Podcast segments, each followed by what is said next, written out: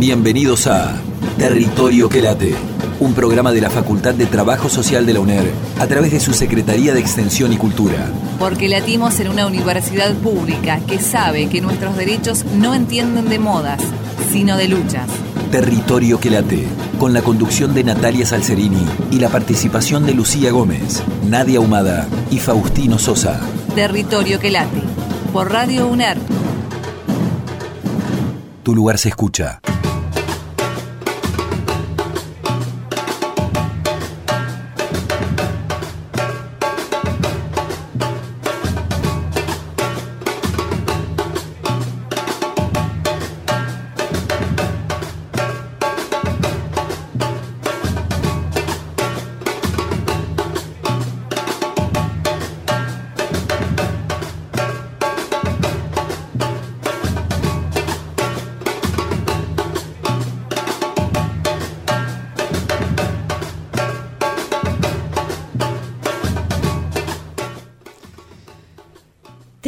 Salir a buscar el mango, repitió Juan por décima vez en la semana. Y si no se encuentra, va a haber que inventarlo, murmuró María mientras apresurada cerraba la puerta para evitar que el viento vuele nuevamente las flores del papel maché amontonadas en el canasto viejo, que hoy seguro, de seguro y recontra seguro vendería la feria de la plaza mientras el afuera y el adentro se juntaban ahora con el repicar de bombos de la calle tomada.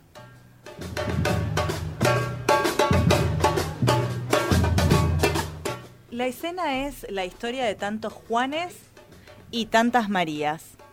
La larga historia de salir a buscar el mango y volver a casa, a lo que sea, a la que haya, para seguir pensando, pero ya con el hambre negado, por la preocupación del mañana, o el después, o de algún. ¿Algún qué? Algún Dios proveerá, como decía la abuela, o el ya se verá, o y mañana veremos, del viejo. Pero también la escena que le sigue en la historia de tantos pequeños y grandes pueblos, que saben de reivindicaciones, búsquedas y de reinventarse. Claro que en el mundo hay infinidad de nombres, situaciones, rincones y realidades. ¿Será que también hay en la misma escala infinidad de oportunidades y posibilidades de inventiva?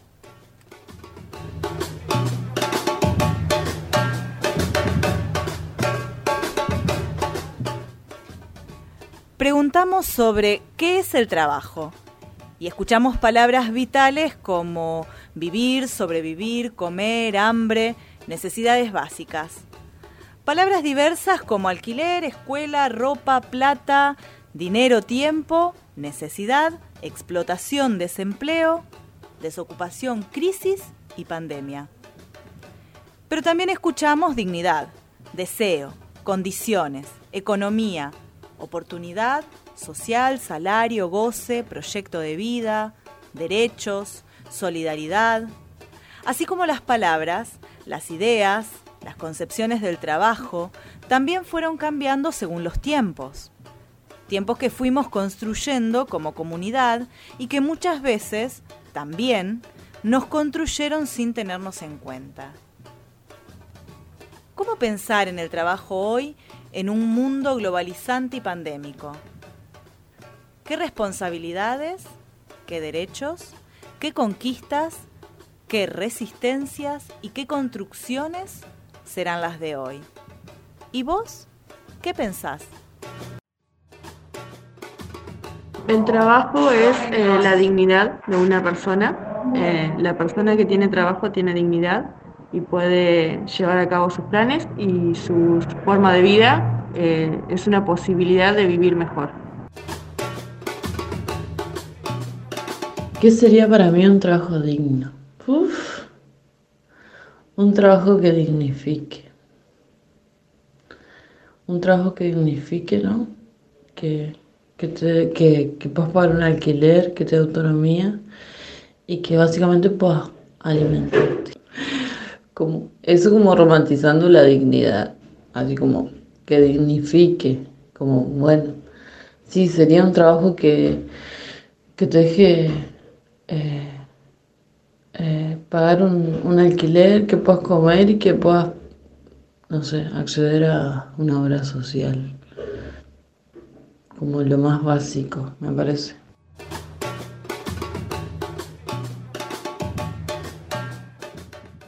El trabajo para mí es eh, el momento en el que salgo a, a ganarme el mango para, para, para vivir como, como, quiero, como me gusta.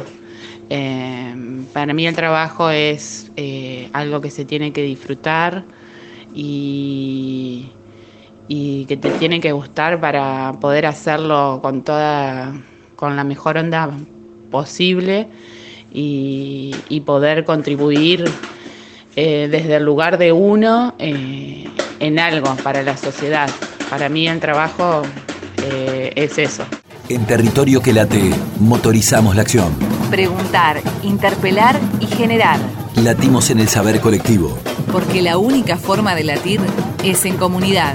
Territorio que late, por Radio UNER. Tu lugar se escucha. La economía social es eh, la posibilidad que tienen las personas con necesidades eh, de que sean auxiliadas por el Estado para poder realizarse y vivir dignamente de, su trabajo. Para mí, economía social es eh, ayuda mutua, participación, eh, solidaridad.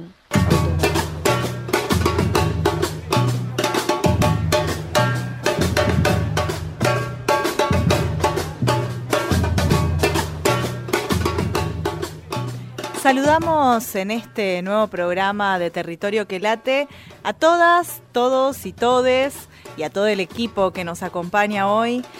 Estas voces que laten, que eran las que escuchábamos en nuestro correo de voz.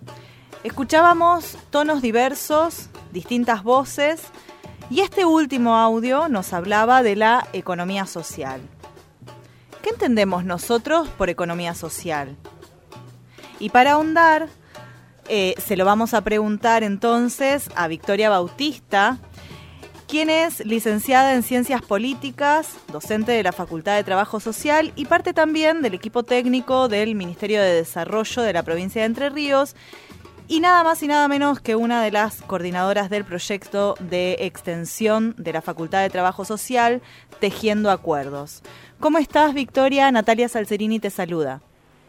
Hola, buenas tardes. ¿Qué tal? Mucho gusto. Natalia. Un placer eh, que, que, nos hayas atendido este, para, para, contarnos un poco de qué va este proyecto y, y qué tiene como eje.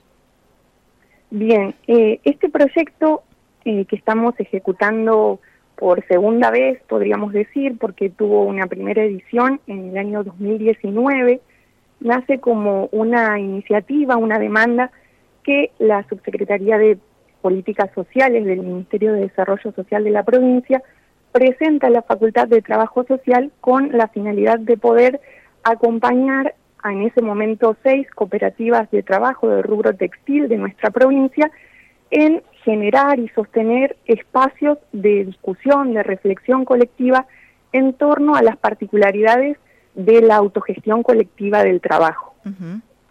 Eh, afortunadamente, este año tenemos la oportunidad de volver a tener una experiencia similar, pero bueno, se imaginarán que eh, son varios los cambios que eh, nos vimos obligadas de alguna manera a introducir a partir del contexto de pandemia. Claro. Eh, en ese año tuvimos la oportunidad de concretar viajes y encuentros en cada una de las sedes de estas seis cooperativas y estuvimos trabajando con un equipo de eh, seis estudiantes de las dos licenciaturas de nuestra facultad y uh -huh. tres graduadas y graduados.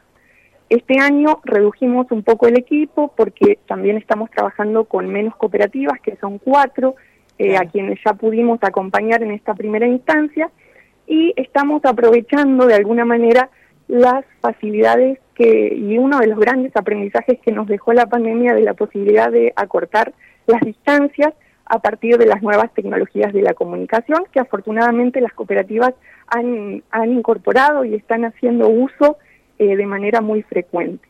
Claro, lograron recepcionar el nuevo capital de trabajo. Sí, sí, sí, sí.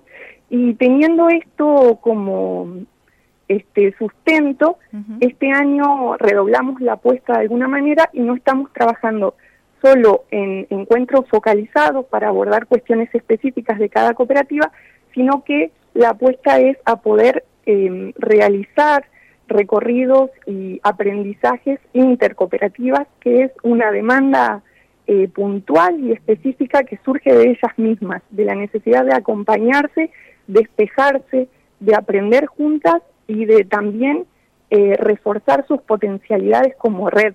Claro. Em, claro, poderse, juntar, poderse juntar de alguna manera y más allá de que quizás este, son eh, de diferente índole las cooperativas o, o se manejan en áreas específicas o diferentes, que puedan trabajar todas juntas o que se puedan em, acompañar, digamos?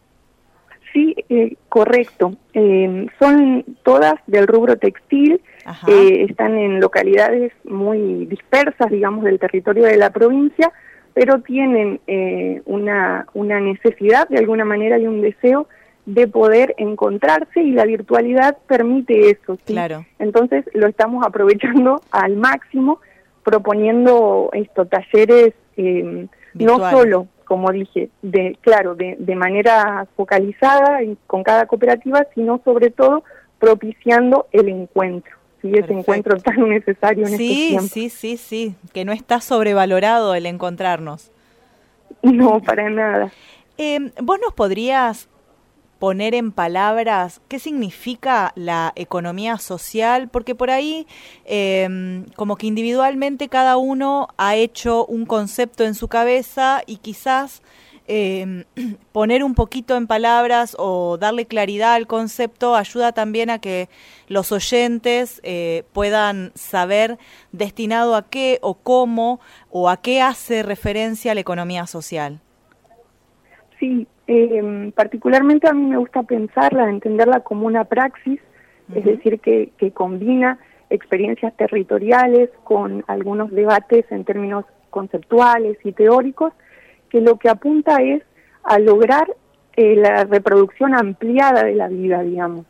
eh, esto que, que por ahí estamos afortunadamente escuchando mucho más sobre la sostenibilidad de la vida, bueno, qué tipo de vida queremos, cómo la queremos vivir y ahí las relaciones sociales que, que se dan al interior de eh, los emprendimientos y los colectivos de trabajo autogestivos tienen mucho que decir, ¿sí? porque se manejan no desde la lógica eh, de la competencia capitalista, sino de poder entender ¿sí? al otro o a la otra como un par y con la posibilidad de ir generando eh, no respuestas competitivas, sino justamente respuestas cooperativas a la satisfacción de esas necesidades que todos y todas tenemos. Sí, sí. Eh, y bueno, el Estado tiene acá un, un, lugar fundamental, ¿sí? Para poder justamente ir apoyando uh -huh. este, estas iniciativas que, que buscan fomentar otros modos no solo de producir, sino de vivir, ¿no? Porque, claro. bueno, hay, hay experiencias de la economía social en muchos rubros, podríamos decir, que analíticamente los podemos distinguir, pero que se imbrican, ¿no?, en esto que es el sostenimiento y la reproducción de la vida. Claro. Claro, sí, sí, sí, llevarlo, llevarlo a lo tangible, llevarlo a lo cotidiano, llevarlo y acompañarlo y sobre eso eh, trabajarlo para que se siga, se siga fomentando y siga creciendo, ¿no? Claro, claro, sí, totalmente. Eh, nosotros mencionábamos cuando te presentábamos que estás en el proyecto Tejiendo Recuerdos. Acuerdos, perdón. Tejiendo acuerdos. Acuerdos, acuerdos. acuerdos. Sí. Eh, ¿De qué se trata? ¿Cómo, ¿Cómo lo abordan? ¿Cómo, ¿De qué va el proyecto? ¿Cómo, ¿Cómo lo empezaron a trabajar? ¿Cómo lo pudieron llevar este, a lo práctico y hacerlo realidad? Bueno, como te dije antes, Em, nosotros somos un equipo interdisciplinario, estamos conformados por em, docentes eh, del campo, no solo de la economía social y solidaria, sino también de em, el análisis institucional y organizacional, y también estudiantes y graduados y graduadas de, de ambas carreras de la Facultad de Trabajo Social. Eh, nos convocan desde el Ministerio de Desarrollo Social en su momento, eh, yo formando parte de ambas instituciones, entonces teniendo también un recorrido particular con cada una de estas cooperativas, eh, haciendo un trabajo de mucha cercanía en relación a, a poder instalar estos espacios de discusión en relación a qué implica el trabajo autogestivo, y no solo autogestivo, sino también colectivo, porque tenemos que entender que, eh, no sé si todas y todos, pero la mayoría de nosotros hemos sido socializados en, otro paradigma que entiende al trabajo de una manera eh, vertical, donde las reglas son impuestas desde afuera. Eh, y entonces en, en estas cooperativas justamente lo que sucede es que hay que crear algo desde cero, sí, y sin tener demasiada referencia de cómo se hace. Y es un proceso sumamente interesante, pero que tiene muchas complejidades porque son pocas las referencias que tenemos de cómo manejarnos de la manera más horizontal y democrática posible. Em, entonces, en ese momento, como excusa o como em, una herramienta, digamos, para poder ingresar a las cooperativas, fue la propuesta de eh, acompañar el proceso de elaboración y construcción de los reglamentos internos que eh, son un requerimiento que las cooperativas tienen para poder funcionar y que muchas de ellas no se dan o si se dan es a partir de copiar algo que está escrito por otros y que no tiene nada que ver con la propia idiosincrasia, ¿no? Entonces, si bien el nombre puede ser un poco duro y, remitirnos a esa matriz eh, salarial, digamos, del reglamento, eh, es interesante entender que todos los colectivos tenemos reglas para funcionar, implícitas o explícitas. Entonces, esa oportunidad fue de poder poner sobre la mesa cuáles estaban siendo esas, esos acuerdos, si habían sido debatidos, si habían sido imposiciones parciales, eh, si estaban funcionando o no, si se querían modificar. Y la verdad que fue muy interesante porque hubo grupos que avanzaron en una diversidad de aspectos del trabajo muy, muy significativa. Increíble. Y bueno, Sí, sí, sí, sí, se entiende perfecto este, que las necesidades no de todas las cooperativas son las mismas, no los rubros son los mismos, no socialmente tenemos las mismas necesidades y los acuerdos para el funcionamiento correcto o más a menos o más a gusto en todo caso eh, son fundamentales. La verdad que increíble el trabajo que, que realizan las cooperativas. Victoria. Sí, la verdad que Sí, decime, no, perdón, yo te corté, yo te corté. decime, decime. No, está bien. Eh, es que fue un gran aprendizaje eh, para el grupo humano eh, de parte de la facultad, porque tuvimos todos la posibilidad de vivenciar en primera persona, decimos nosotros, la, la, autogestión y la construcción colectiva, al ir acompañando, al darnos acuerdos entre nosotros mismos eh, de cómo hacer este trabajo, ¿sí? sin imponer, sin coaccionar desde afuera. Fue, la verdad, muy, muy enriquecedor para todas las partes. Imagino que sí. bueno, este año afortunadamente eh, tenemos la posibilidad de, volver a trabajar de otra manera, pero, pero en eso estamos. Sí, y con un, un aprendizaje nuevo que no era lo esperado y que de golpe nos atravesó y tuvimos que, que salir a, a ver cómo lo resolvíamos, que no es poco tampoco. Totalmente, totalmente. Y la verdad es que nos, nos estamos encontrando con, con realidades bastante disímiles de, de cooperativas eh, que, que, pudieron aumentar inclusive su volumen de trabajo eh, a partir del contexto de pandemia, sí, por porque si pensamos, no, hubo prendas textiles eh, muy solicitadas como los tapabocas, los ambos, eh, y los elementos necesarios en las instituciones de salud, y hubo otras que tuvieron que reconfigurar totalmente sus esquemas de trabajo por esto de no poder asistir presencialmente a la sede, pero que se dieron estrategias para poder seguir trabajando. Y esos son capitales y aprendizajes súper ricos eh, que nos interesa poder compartir y, poder subrayar y, y, potenciar a futuro en esto que llamamos la post-pandemia, ¿no? Sí. Sí, sí, sí, sí, seguro. Victoria, muchísimas gracias por la comunicación, muchísimas gracias por, por, contarnos de qué se trata esto y sobre todo llevar algunas claridades conceptuales que por ahí este, quedan dando vuelta en el éter y que es necesario poner en palabras. Muchísimas gracias. Bueno, gracias a ustedes por el interés. Adiós. Hasta luego. Así pasaba entonces Victoria Bautista. Ella es licenciada en Ciencias Políticas, docente de la Facultad de Trabajo Social y parte del equipo técnico del Ministerio de Desarrollo de la provincia de Entre Ríos. Estás escuchando Territorio que late. Un programa de la Facultad de Trabajo Social de la UNER a través de su Secretaría de Extensión y Cultura.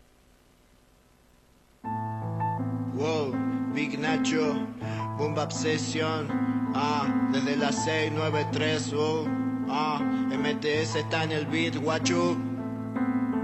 Sigo sin plata y con problemas, sigo a sigo con deudas, sigo sin nada, sigo dando pena, siguen esas gatas criticando mis temas, sigo sin plata y con problemas, sigo a sigo con deudas, sigo sin nada, sigo dando pena, siguen esas gatas criticando mis temas, giles, me hablan por interés, ya tengo a mi equipo, no me va lo que me ofreces, si en el que vení ya vi tu estupidez Que cuando se pure todo vos desapareces. Bebé, perdóname, no te llamé Es que hace mucho no pienso en vos ni me hago un café.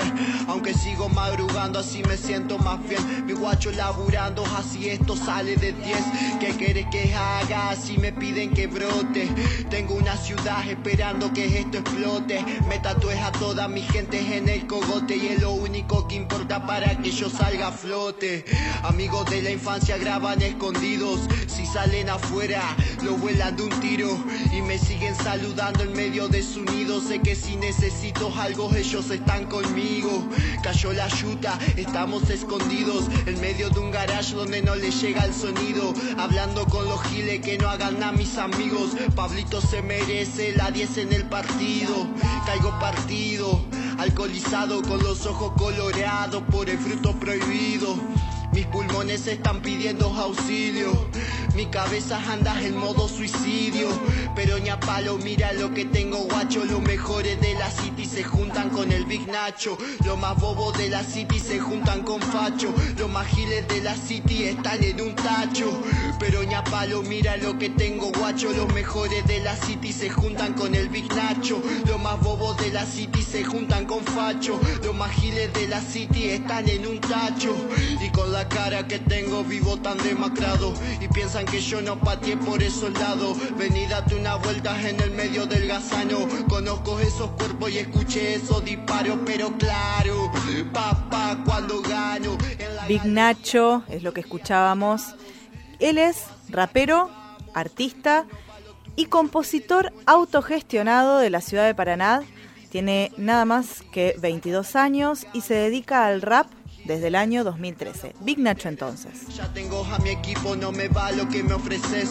Si en el momento que vení ya vi tu estupidez, que cuando se pure todo vos desapareces, bebé, perdóname. y ahora nos vamos a quedar por acá porque queremos escuchar a quienes se organizan, a quienes la pelean y se reinventan en grupo y en este caso es un colectivo y vamos a estar en comunicación telefónica con Gisela Salinas. Ella es integrante de la cooperativa textil Seibo de la ciudad de Villaguay. Eh, esta cooperativa tiene la particularidad de que está integrada por mujeres y que funciona desde el 2014. Eh, confeccionan una gran variedad de prendas y funcionan dentro del edificio de la Escuela de Oficios de Villaguay. Pero la que nos va a poder decir absolutamente todo es ella. ¿Cómo está Gisela? Buenas tardes. Natalia Salcerini te saluda. Hola, sí, buenas tardes. Eh, Gisela Salinas de la Cooperativa de Trabajo Textil El Seibo de Villaguay. Sí, como vos decís, es un trabajo organizado que tenemos todas las chicas y confeccionamos diferentes tipos de prendas. Genial. Gisela, contanos un poquito cómo se organizaron, cómo empezaron con este, eh, con este proyecto. Bueno, eh, En principio la cooperativa se formó en base a un curso que vinieron, eh, bueno, estamos en una escuela municipal de Villaguay y vinieron a darnos un curso de corte y confección. Entonces, eh, bueno, en ese momento la directora, el curso lo dictaron, o sea, es una escuela municipal, lo dictaron para mujeres. Y ahí surgió la idea de, bueno, como tuvo mucho mucha mucha repercusión el, el, el curso, se notaron muchas mujeres y bueno, ahí surgió la idea de hacer una cooperativa y que de paso se, se haga un trabajo cada uno en su casa, ponerle unos arreglos, algunas cosas, y de ahí surgió la idea de la cooperativa. ¿Ustedes actualmente están trabajando con qué tipo eh, de trabajo textil? Porque ustedes justamente, como es un curso, el que hicieron es de costura, ¿qué tipo de prendas o qué tipo de indumentaria es la que ustedes realizan? Y nosotros eh, ahora en la cooperativa tiene, bueno, la matrícula nos dieron en el 2015, el curso lo hicimos en el 2014, así que ya tenemos eh, 6, 7 años Ajá. en la cooperativa. 6 años, 2021, sí. Y bueno, ahora nosotros nos especializamos en ropa de trabajo, hacemos ambos, remeras, todo tipo de, de prendas, digamos. ¿Y cuántas, cuántas mujeres son en este momento en la cooperativa? Y en este momento somos ocho.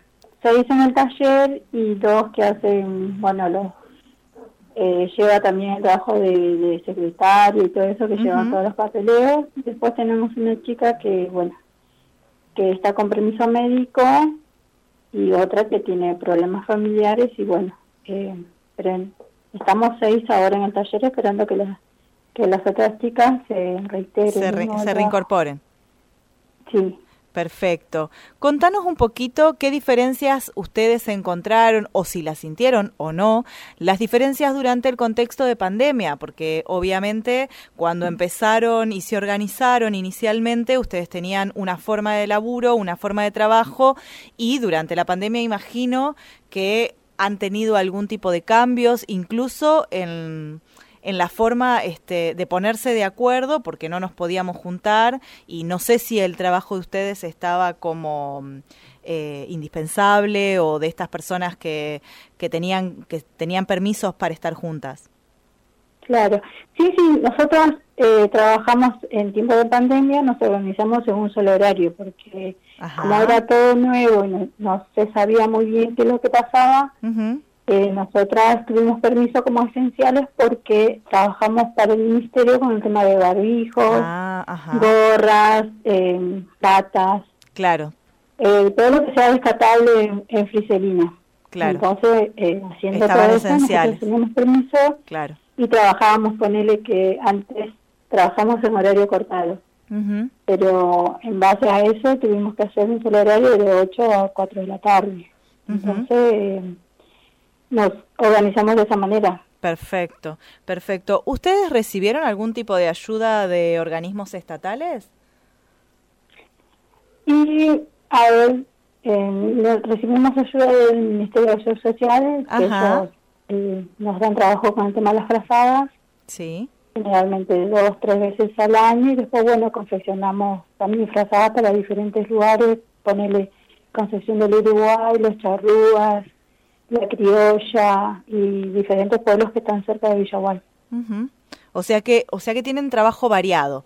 Durante la pandemia, claro, durante la pandemia fueron trabajadores esenciales porque eran las, las que producían todo lo que tiene que ver con barbijo, cofias, eh, ambos y demás para los trabajadores de la salud y durante el año ustedes ya venían entonces trabajando con eh, la confección de frazadas y todo lo que es elementos de inviernos que por ahí el Ministerio de Desarrollo reparte, ¿no?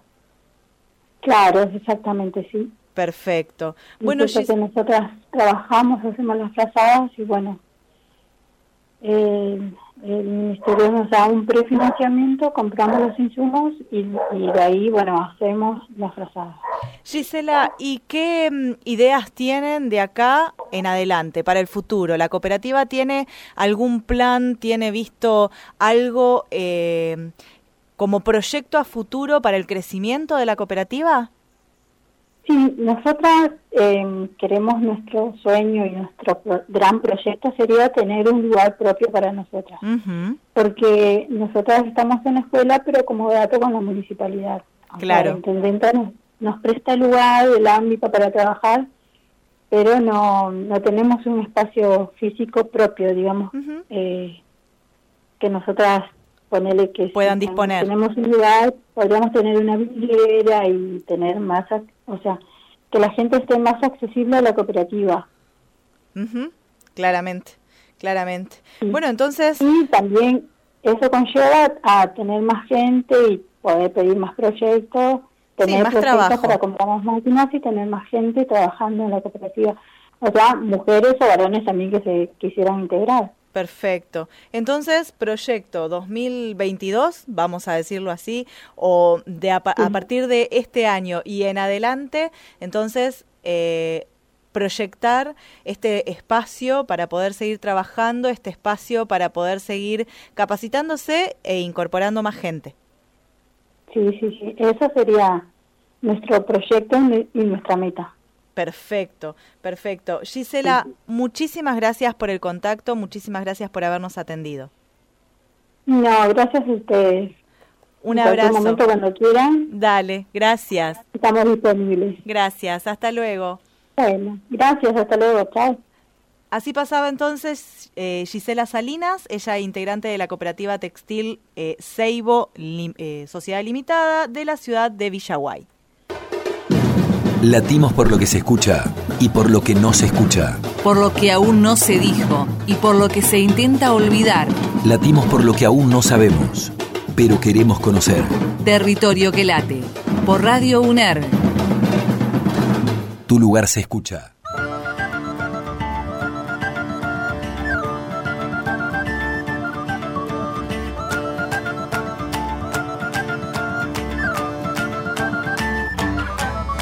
Nacimos para aguantar lo que el cuerpo sostiene. Aguantamos lo que vino y aguantamos lo que viene. Aguantamos aunque tengamos los segundos contados. Nuestro cuerpo aguanta hasta 15 minutos ahorcado. Aguantamos latigazos que nos corten los dos brazos, fracturas. ¿Qué forma tiene tu hambre?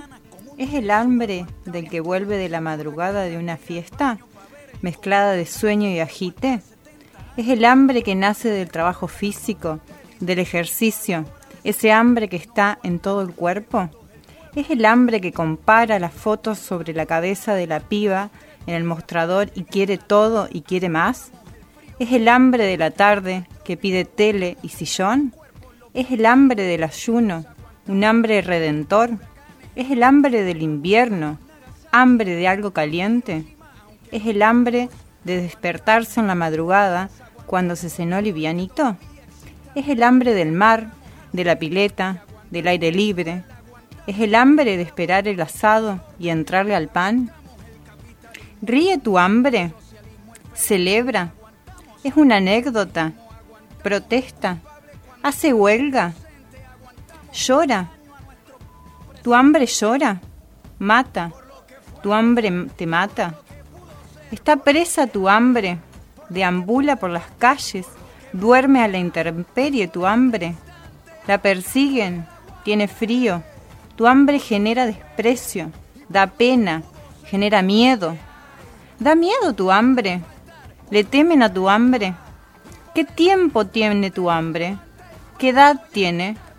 ¿Es niña tu hambre? ¿Es vieja? ¿Cuántos años tiene el llanto de tu hambre? ¿Cuántas lágrimas tienen los años de tu hambre? ¿Tiene sueño tu hambre? ¿Tiene culpables? ¿Tienen años tu hambre? ¿Tiene dueño tu hambre? ¿Tiene culpables? ¿Tiene nombre? ¿Cuál es el nombre de tu hambre? ¿Qué comió hoy? ¿Cuántas veces? Luciano Devane, del libro 20P. Aguanta el olor a cigarrillo, aguantamos que Monsanto infecte nuestra comida, aguantamos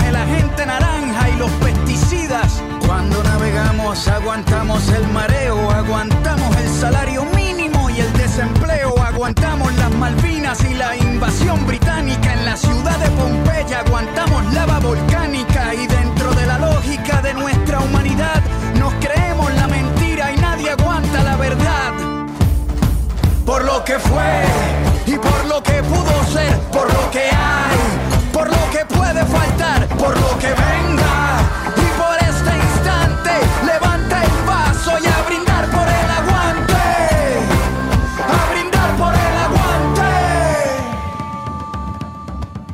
Aguantamos al ateo, al mormón, al cristiano, al budista, al judío, aguantamos al pagano, aguantamos el que vende balas y el que las dispara, aguantamos la muerte de Lennon, la de Víctor Jara, aguantamos muchas guerras, Vietnam, la guerra fría, la guerra de los 100 años, la guerra de los 6 días, que aguanten la revancha, venimos al desquite, hoy nuestro hígado aguanta lo que la barra invite.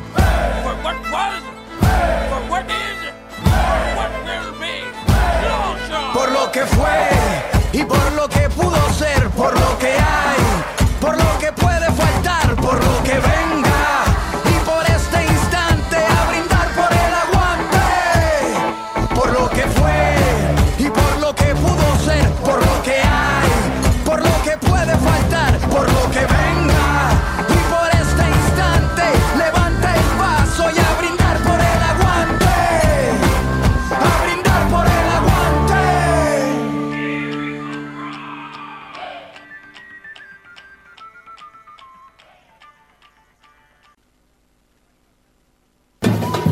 Latimos en la universidad pública. Con la responsabilidad de pensar futuros, teñidos con los colores del pueblo.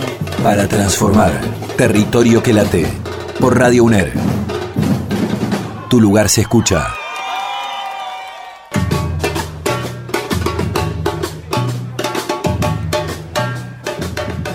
Y seguimos, seguimos acá en territorio que late.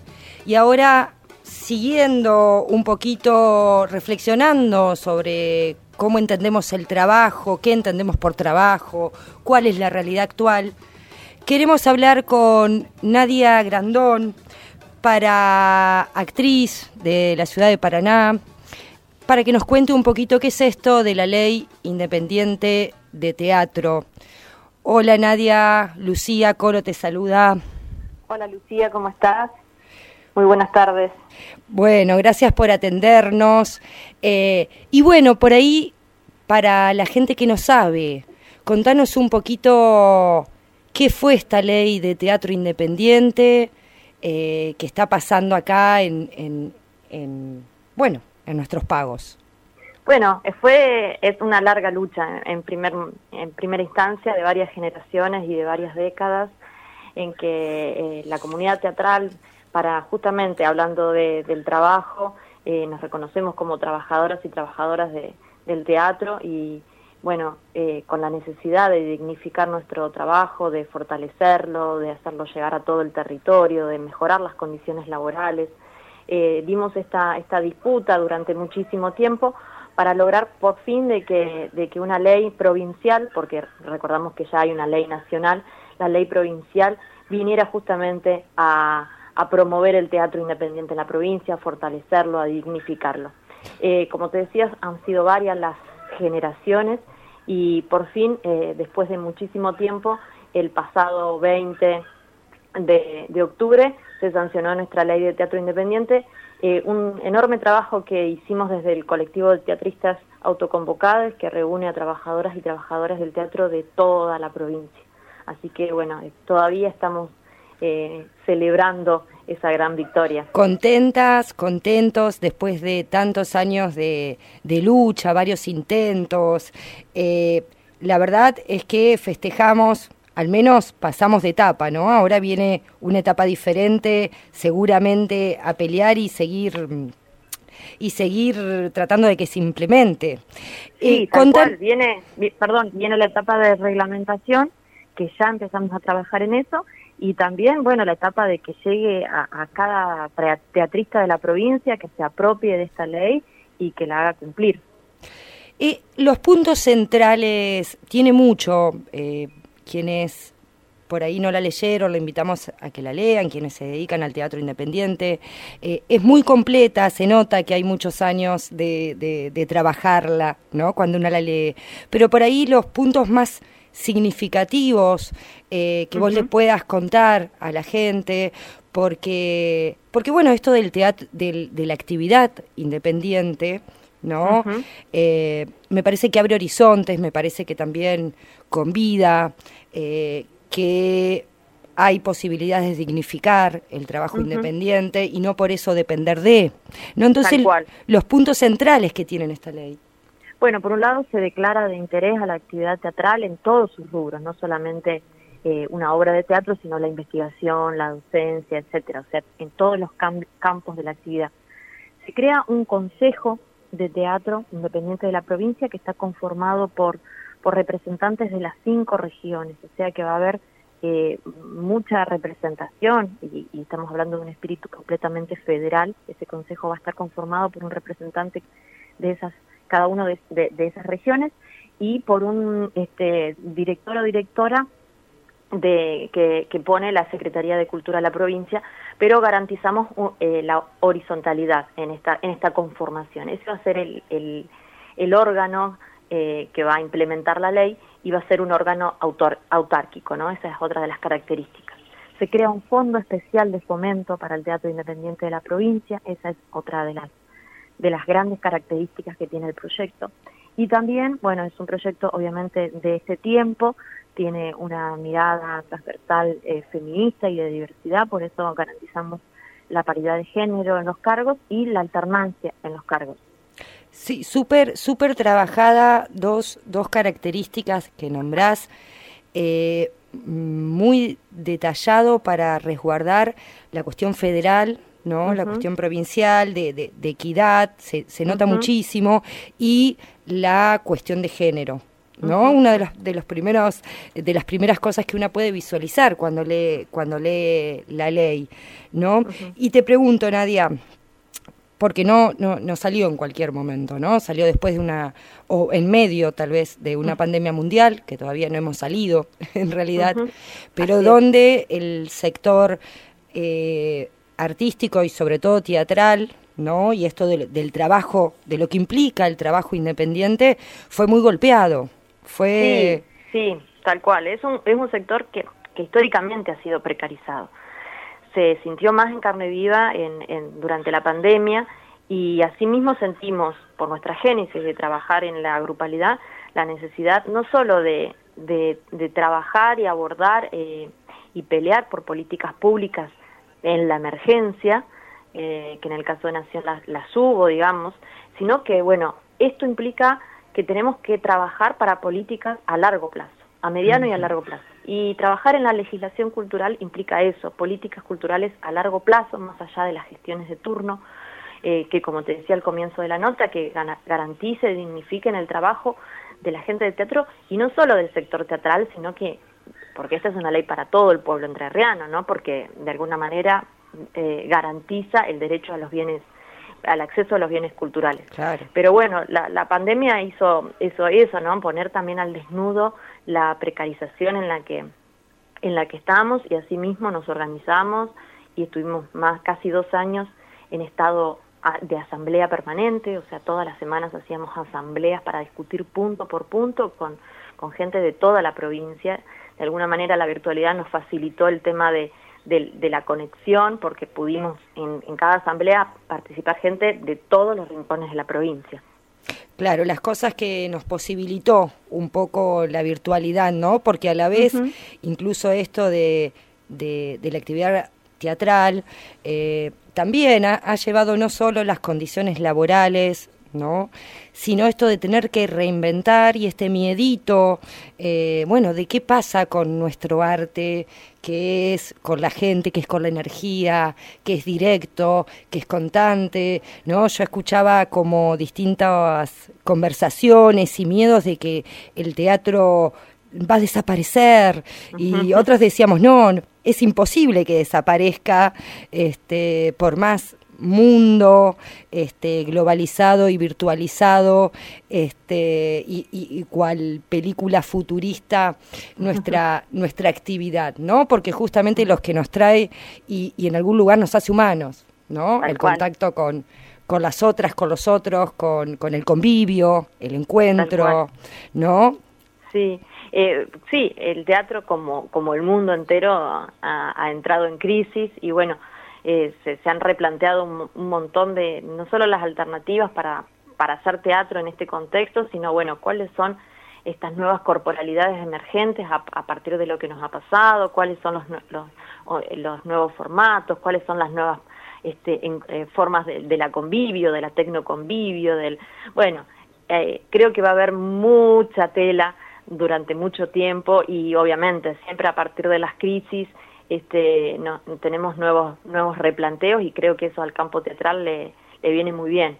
Este... Y, y, saldremos, eh, no es menor esta, esta conquista, que te diría histórica, de hace tanto, uh -huh. de hace tanto tiempo, que, que, que, apuesta a dignificar la vida de las trabajadoras y los trabajadores del teatro, que por tantos años eh, han hecho también su arte, por lo general siempre a pulmón, ¿no? Uh -huh. Así Tal que cual. festejamos, saludamos a toda la comunidad teatral, estamos acá para, para, bueno, para seguir apoyando y con su, su reglamentación correspondiente y su ejecución, eh, y bueno, festejando eh, este logro, felicitarte, felicitarlas, felicitarlos, eh, y muchas gracias y acá estamos. Bueno, muchísimas gracias a ustedes por difundir, por en este, en este momento este, y en otros también, en este momento de alegría, y bueno, eh, van a seguramente a cumplir un rol importante en esto que es, que es la difusión de la ley, así que bueno, sumamente agradecida por, por, por todo lo que hacen. Muchísimas gracias, Nadia, te mandamos un beso grande y un abrazo. Un abrazo, adiós, chau, chau. Y así despedíamos a Nadia Grandón eh, con contentísimas, contentos, contentas por esta nueva reivindicación en el campo de la cultura.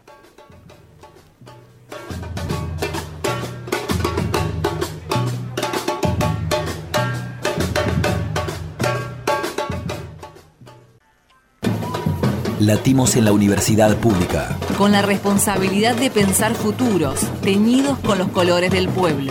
Para transformar territorio que late. Por Radio UNER. Tu lugar se escucha.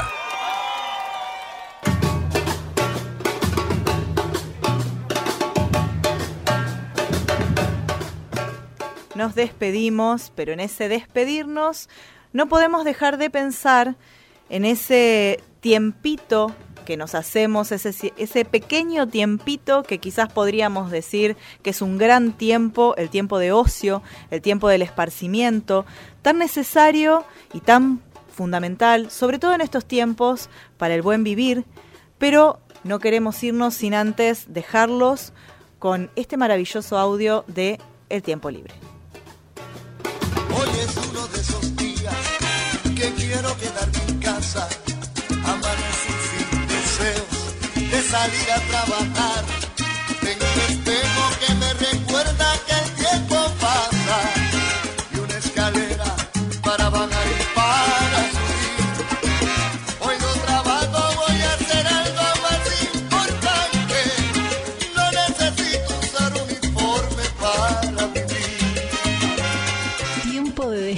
Descanso. Tiempo libre. El tiempo productivo se come el tiempo libre en el sentido de la propia manera de encarar la existencia en función del trabajo. Claudia Cosac, codirectora del doctorado en Ciencias Sociales de la Universidad Nacional de Entre Ríos. Del mismo modo, la propia industria de la cultura capta, digamos, al consumidor en tanto productor de algún tipo de capital al interior de la cultura. En ese sentido, es un tiempo que, si bien supuestamente es libre de esparcimiento, en realidad trabaja en función de otra industria, que es la industria de la cultura se toma el concepto de industria cultura para pensar todo ese complejo entramado de instituciones, actividades ligadas al esparcimiento, al tiempo de ocio de las personas en las sociedades masivas de consumo como parte de una industria y no como parte de otro modo de encarar esas actividades. Es un complejo entramado de constitución de los medios masivos de comunicación, pero bueno, no son solo los medios masivos de comunicación tradicionales, la radio, el cine, la televisión, en general es toda esa sociedad del espectáculo la que en realidad construye la industria de la cultura. Televisión. país la mejor programación. No se pierda la próxima emisión de La Kermés de los sábados. La Kermés de los sábados. La Kermés de los sábados.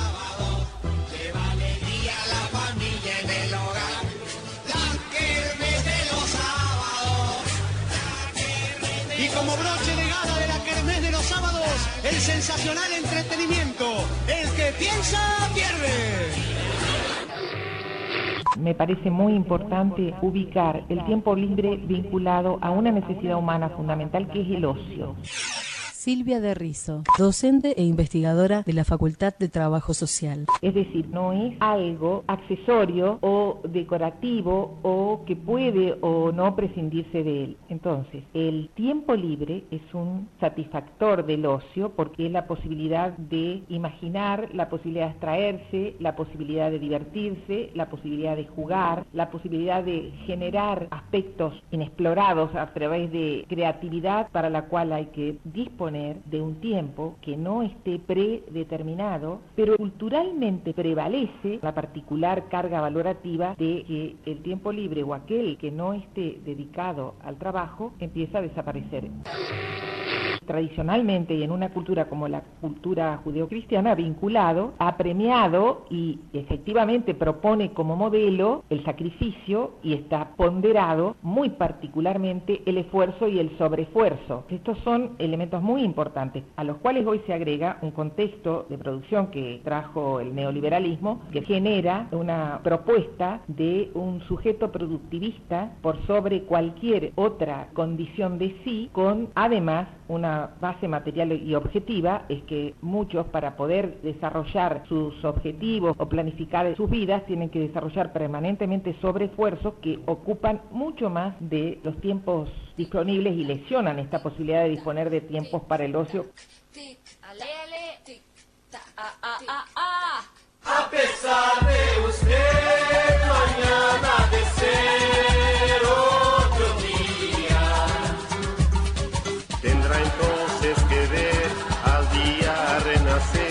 derramando poesía.